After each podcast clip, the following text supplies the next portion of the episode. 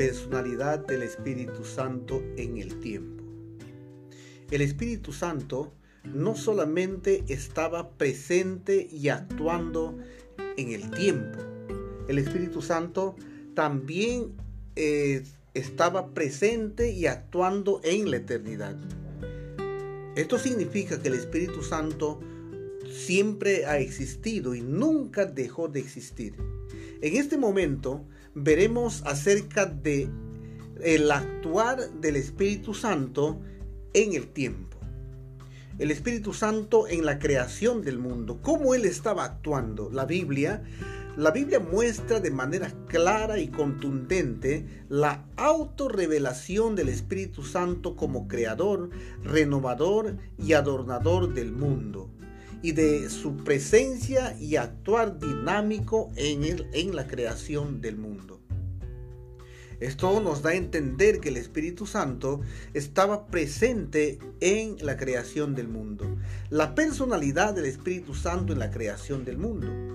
Cuando nosotros leemos la Biblia en Génesis 1.2, nos dice así, y la tierra estaba desordenada y vacía, y las tinieblas estaban sobre la faz del abismo, y el Espíritu de Dios se movía sobre la faz de las aguas. Esto nos dice en Génesis 1.2.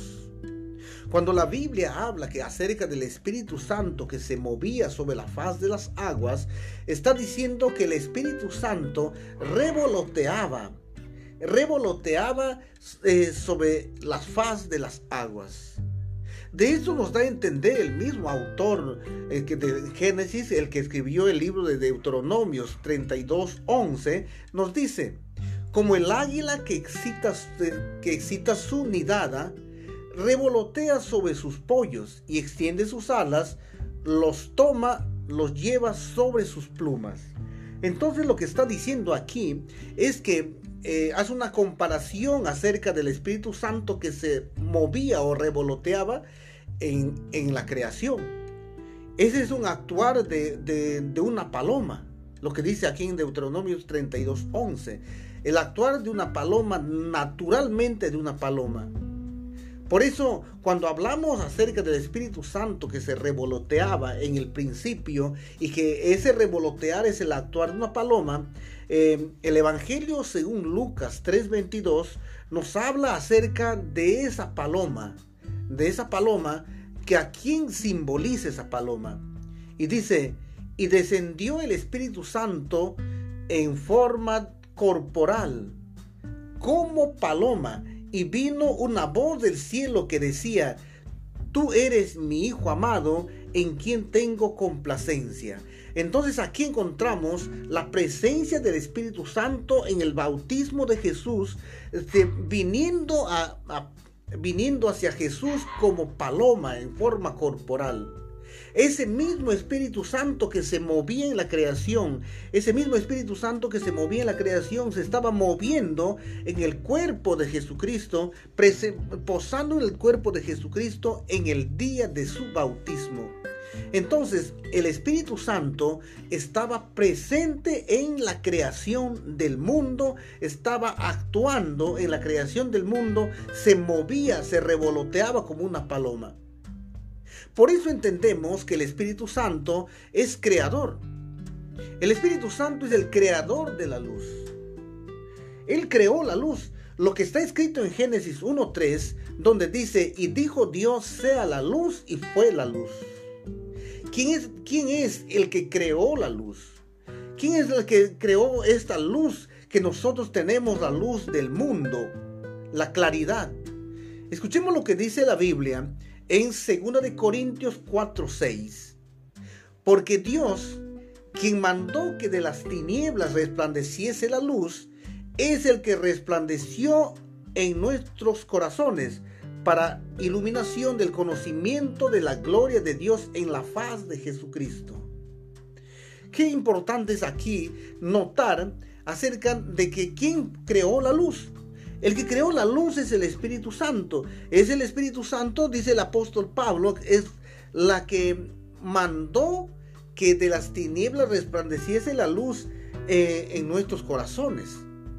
Ahora, cuando nosotros leemos el, el, el 2 de Corintios 3, 17 y 18, que es la continuación, que, que, que antecede al capítulo 4, que del capítulo 3 de Corintios está hablando del Espíritu Santo y el capítulo 4 también. Ahora dice, eh, Corintios 3, 17 y 18 dice, porque el Señor es el Espíritu, y donde está el Espíritu del Señor, allí hay libertad. Por tanto, nosotros todos mirando cara a cara descubierta, como un espejo la gloria del Señor, somos transformados de gloria en gloria en la misma imagen por el Espíritu del Señor. Entonces, ¿quién es el creador de la luz? Es el Espíritu Santo. Es la que la que vino en nuestros corazones. Romanos 5:5 nos dice, y la esperanza no avergüenza porque el amor de Dios ha sido derramado en nuestros corazones por el Espíritu que nos fue dado. Entonces, el que habita en nuestros corazones es el Espíritu Santo. El que creó, creó la luz en el principio es el Espíritu Santo. Y el que crea luz en nuestros corazones es el Espíritu Santo. Entonces, el Espíritu Santo, como una persona distinta al Padre y al Hijo, estaba presente en la creación, creando la luz. Ahora, ¿qué más? El Espíritu Santo estaba presente en la creación. Por eso decimos que el Espíritu Santo es el creador, el renovador y adornador de toda la creación. Por eso cuando leemos nosotros en Salmo 104.30 nos dice, envías tu espíritu, son creados, y renuevas la faz de la tierra. Es el Espíritu Santo, es el Espíritu Santo quien está, crea, quien está renovando a la tierra que está totalmente ya depravada, eh, corrompida y envejecida. Si no sería el Espíritu Santo, la tierra hace muchos años ya la tierra se hubiese vuelto totalmente eh, infértil. Ya no produciría la tierra. Gracias a la intervención del Espíritu Santo, la tierra sigue dando, dando su producción. Pero ¿quién, quién va renovando? ¿Quién va dando, va dando esa, esa fuerza, esa, esa producción a la tierra es el Espíritu Santo. Gracias al Espíritu Santo que tenemos que comer porque la tierra todavía produce. Cuando el Espíritu Santo se aleje de esta tierra, no va a haber producción. Por eso es importante aquí que el Espíritu Santo es el que renueva la tierra. Y no solamente lo dice, lo dice el salmista David, en el libro de Job 26:13 nos dice, su espíritu adornó los cielos y su mano creó la serpiente tortuosa. ¿Qué significa? El Espíritu Santo en la creación, Él estaba dando los adornos necesarios, Él estaba dando el acabado, el toque final de toda la creación del mundo. Está, él, él estaba presente dándole ese acabado perfecto, dándole ese, ese adorno perfecto. Estaba trabajando juntamente con el Padre y con el Hijo. Por eso, para entender acerca del Espíritu Santo como creador, tenemos que entender al Espíritu Santo como regenerador. Por eso en San Juan 16, 8 dice, el Espíritu Santo es quien renueva nuestros cuerpos mortales Mira lo que dice San Juan 16:8. Y cuando Él venga, convencerá al mundo de pecado, de justicia y de juicio. Es el Espíritu Santo la que nos convence que somos pecadores, la que empieza a trabajar en nuestros corazones para renovar nuestra vida. Por eso en Romanos 8:13 dice, porque si vivimos conforme a la carne, moriréis, mas si por el Espíritu hacéis morir las obras de la carne y viviréis.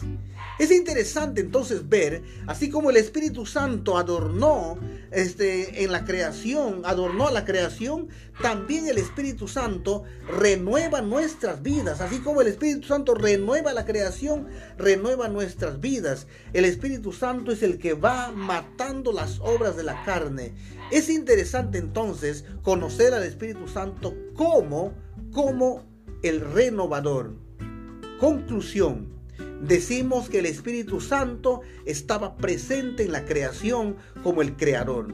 Él creó la luz y él, él estaba presente creando lo que le correspondía crear como la, como la persona de la divinidad.